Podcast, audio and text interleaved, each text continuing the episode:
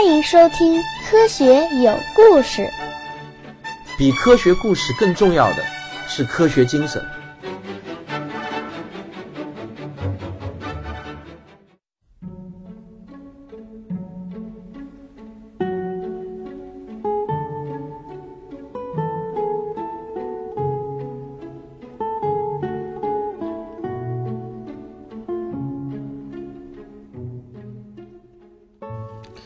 大家好，我们又在空中见面了。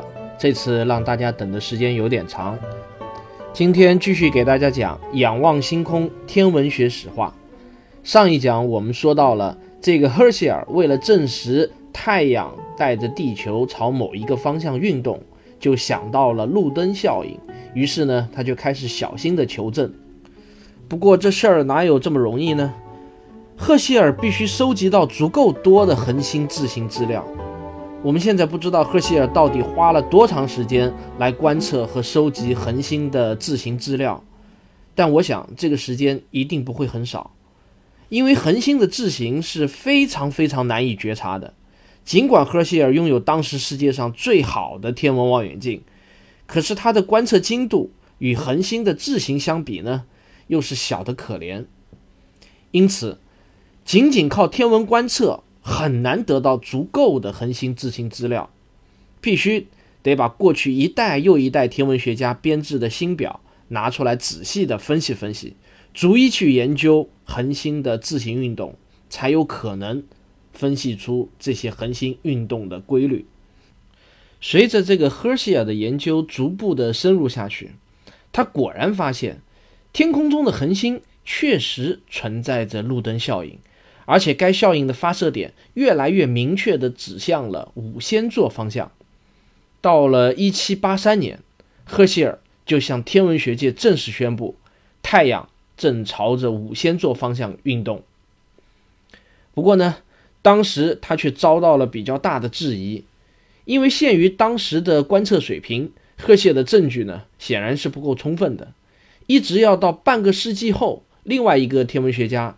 叫阿格朗德尔一下子拿出了三百九十颗恒星的自行数据，明白无疑地证实了赫歇尔的结论。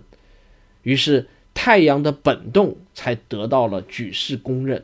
这个本动就是本来的本，运动的动。那这也是太阳中心学说瓦解的导火索之一。呃，我之前说了，赫歇尔有两个重要的发现，太阳的本动是其中的一个重要发现。另外一个重大发现就是星云，当然，这个名称在今天看来已经是名不副实了，因为现在我们都知道星云其实并不是云。不过呢，当年赫歇尔第一次在望远镜中看到它们时，他是真的以为这些是宇宙中的云，是一种就是发光气体。那么自从他有了这个发现后，他突然就对星云开始着了迷。到他去世的时候。他就已经发现了两千五百多个星云，并且呢，一一都记录在案。呃，比较可惜的是，限于赫歇尔的望远镜口径，他无法对星云的形状、结构做出进一步的深入发现。这个世界就热切地期待着更大的望远镜，但更大的望远镜就意味着一笔巨大的金钱投入，天文学界急需一位富人的参与。还得是那种狂热的，并且舍得花钱的富人。好在我们这个世界很大，什么样的人都会诞生出来。这个有钱人居然就在最恰当的时机出现了。老赫歇尔去世的那一年，也就是1822年，在美丽的爱尔兰的帕森城，今天呢叫做比尔城堡庄园，有一位22岁的伯爵公子迷上了天文学。他们家可是大户人家。相当于中国古代的地主吧，非常的有钱。这位公子哥呢，就狂热的爱上了望远镜。等到他老爸去世后，他成为了第三代罗斯伯爵时，他对望远镜的热爱那是有增无减。与赫歇尔一样，他热衷于制造越来越大的望远镜。巧的是呢，他老婆恰恰就是一位天才的铁器工艺师，可以帮助他一起来设计制造大望远镜。到他四十五岁那年，他就建成了当时世界上最大的一门望远镜，它的口径达到了整整一点八米，从远处看简直就像一尊超级大炮啊！我把这尊大炮的图片也放在了本期节目的封面中，大家可以看一下啊。那么这口望远镜在此后的整整七十二年当中，没有人能够超越。即便是放到今天，单单就口径而言，它依然比今天中国最大的光学望远镜的口径还要大，可以排入世界的前十名。我说的是今天还能够排入世界的前十名啊！你想想，那可是在一百六十九年之前。那么有了这件神器，罗斯伯爵就能够看到当时世界上无人能看到的宇宙景观。只可惜，这位伯爵老爷似乎制造望远镜的能力要远远大于他天文观测的能力。他能被后世记住的成就，仅仅是绘制了一幅星云的素描像。这幅素描像画的是猎犬座漩涡星系 M 五幺。不过，罗斯伯爵这唯一的成就，在我看来却意义非常重大，因为他是人类首次看清了星云的具体结构。星云的这个结构呢，在罗斯伯爵的笔下是如此的复杂精细，以至于让天文学家们就开始怀疑，它们根本不是宇宙中的气体云，而是某种天体或者天体的组合。罗斯伯爵绘制的这幅星云图啊，确实是非常的生动而且精致。你如果把它和现代太空天文望远镜拍摄的照片放在一起的话，你会像我一样。惊叹于这幅素描的准确。那么，我把罗斯伯爵的这幅素描，还有 M 五幺的这个实拍的星云图，也都从网上给它搜了出来，我放在了本期节目的封面中。你点开以后呢，滑动就可以看到。但是记得要先把那个弹幕给它勾掉啊！正是罗斯伯爵的惊世杰作，就激发了许多天文学家对星云的探索兴趣，而星云则成为了几十年后。人类拓展宇宙观的关键之关键。我们今天的人类已经知道了，银河系是一个巨大的漩涡星系。如果我们能够从银河系的正面俯视过去的话，那么我们会看到银河系就像一个巨大的漩涡。当然了，任何银河系的正面图像其实都是画出来的，不能不可能是实拍的。因为我们自己就身处在这个巨大的漩涡中，我们大概是处在银河系第三悬臂的一个边缘地带，当然就不可能能够实拍到银河系的正面全身照，我们只能拍摄到银河系的侧身照。不过，我想告诉你的是，今天的人类能够得到这样的一幅银河系的正确图像，并不是一帆风顺的，中间才走过了许多的弯路，也引起过非常大的争论。让我把这个过程，或者说这个故事，给你简单的讲一讲。一九零六年，全世界各地的天文学家都收到了一封来自荷兰天文学家卡普坦的倡议信。这封信的大致内容是，建议全世界的天文学家联合起来，用赫歇尔的分天区的办法再数一次星星。卡普坦呢，就从天空中随机选出了二百零六个天区。然后他希望全世界所有的天文学家帮他一起来数一数这二百零六个天区当中所有的恒星的亮度、视差、位置、视向速度等等，把这些参数呢全部都给他记录下来，然后汇总到卡普坦这里来。那么卡普坦的目的是什么呢？他就是要把赫歇尔的工作推向一个更深入、更广阔的一个范围，定量的勾勒出银河系的结构和形状。卡普坦的这个倡议得到了当时相当多的天文学家的热烈响应。虽然很不巧，就一九一四年爆发了第一次世界大战，可是即便如此，在这许多年当中，依然有大量的数据源源不断地流向卡普坦。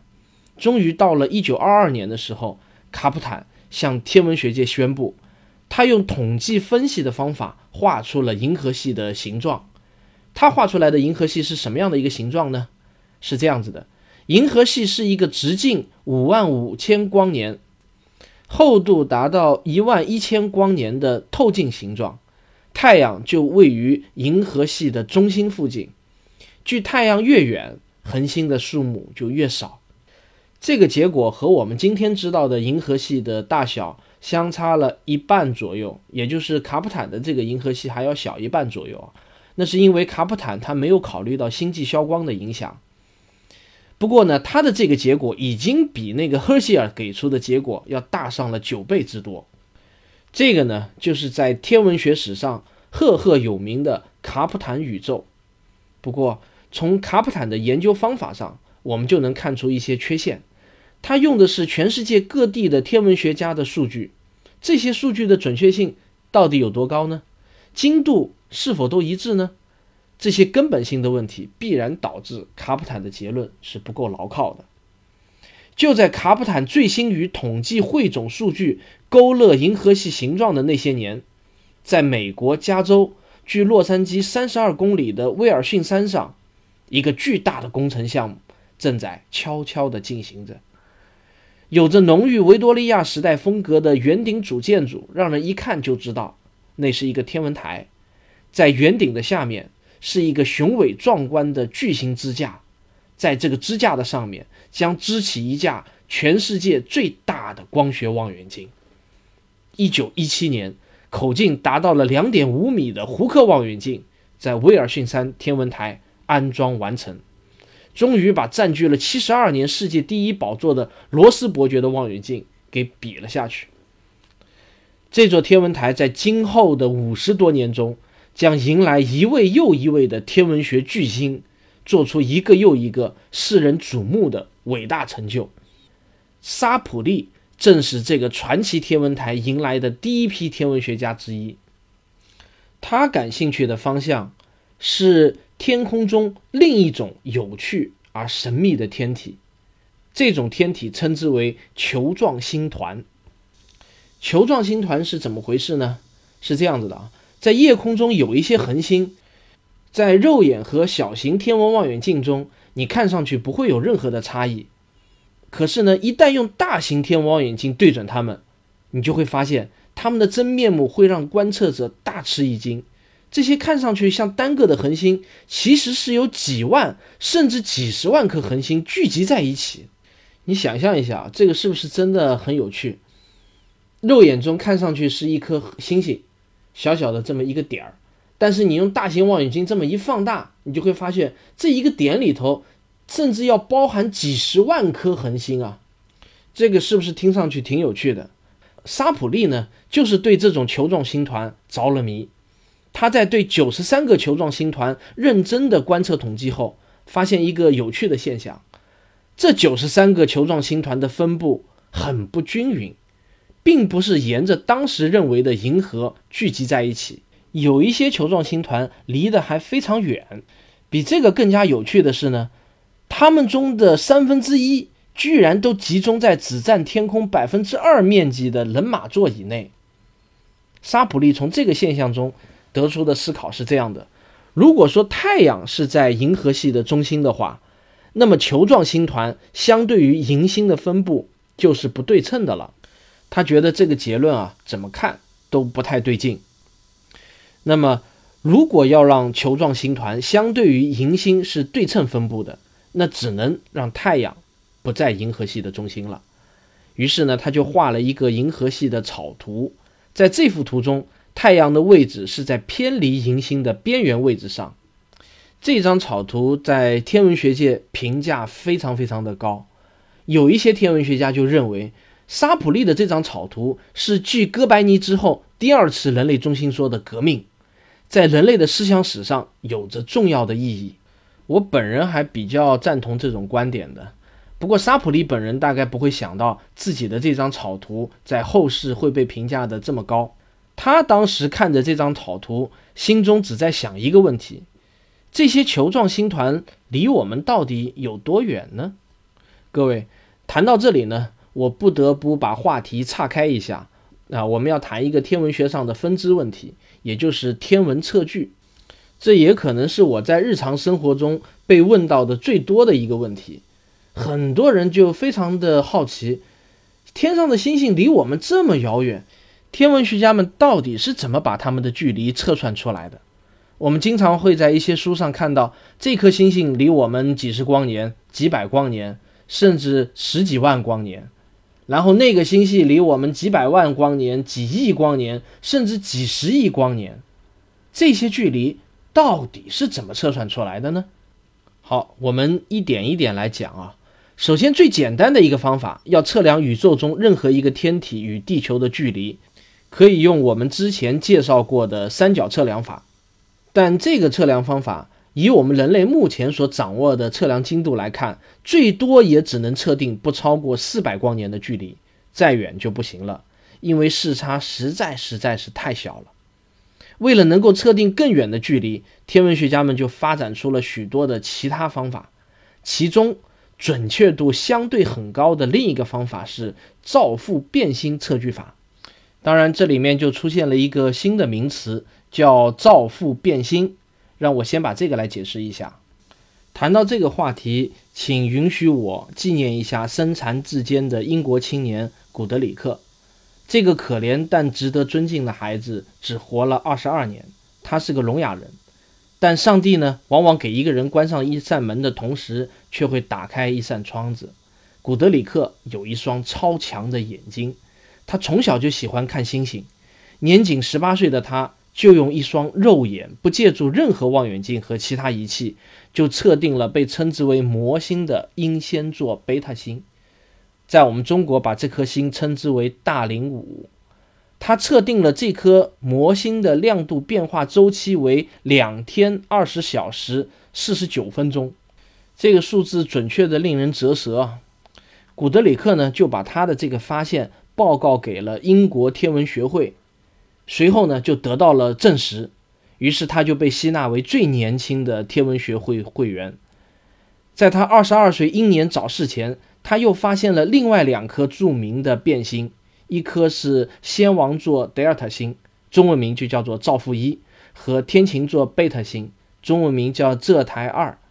这种亮度发生周期性变化的星星呢，我们就称之为造父变星。当然，这个是一个中译名。呃，因为我们中国人也很早就发现了造父星是一颗变星，就是它的光的亮度会随着时间而变化，而且有一个固定的变化周期。不过，真正做出重要贡献的是一九零八年，美国有一个女天文学家叫李维特。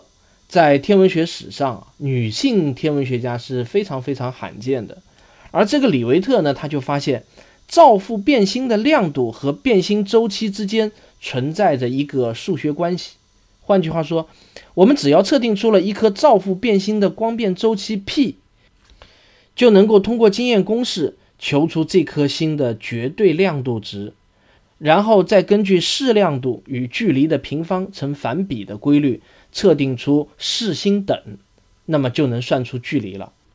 因而，这个造父变星从此便成为了天文测距的量天尺。有了它，沙普利就能测定出球状星团的距离了。当然，前提是在这个球状星团中能够找到这么几颗造父变星。果然，沙普利的运气不错，他在好多球状星团中都发现了造父变星，这就让沙普利大喜过望。他在测定了众多的球状星团的距离后，他提出银河系的直径是三十万光年，后三万光年，而银星正是在人马座方向，距离太阳有五万光年之远。而我们今天知道的银河系的直径是八点五万光年，核球的厚度是三千到六千光年，太阳到银星的距离呢是二点四光年。沙普利的这个银河系虽然各项数值还差的比较大，但是总体的这个比例和结构却是正确的了。后来的人们就发现，这个沙普利错误的原因呢是在于他搞错了造父变星的类型。并且他当时并不知道还有一种星际消光物质的存在，也就是星际间有尘埃会吸收一部分的星光，所以星星的亮度呢会被这些星际消光物质减弱。因此，沙普利其实是低估了视星等，使得他测得的这个距离都被大大的高估了。正是沙普利的这个错误，使得当时的主流天文学界在很长一段时期内反而更垂青于卡普坦的模型。当时的天文学界思考的最多的一个问题是：宇宙到底有多大？银河系是不是整个宇宙？那么，正所谓江山代有才人出，长江后浪推前浪，马上又将诞生一个天文学巨星，是他回答了这两个宇宙的基本问题。那么，此人是谁？他又发现了一些什么呢？科学有故事，下一期接着为您讲。我是卓老板，我是吴婷婷，我是汪杰，我们是科学声音。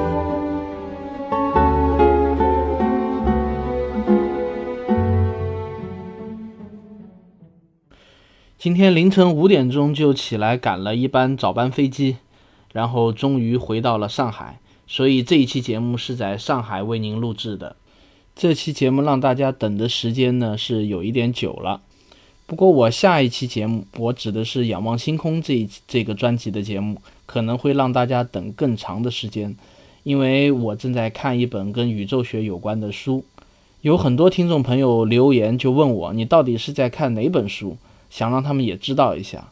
那我现在就可以告诉你，这本书是美国人格林写的，就是那个写《宇宙的琴弦》的，还有《宇宙的结构》这两本书的那个格林。他是一个物理学家，也是一个著名的科普作家。这本书的中译名是《隐藏的现实》，还有一个副标题叫《平行宇宙是什么》，人民邮电出版社出版的。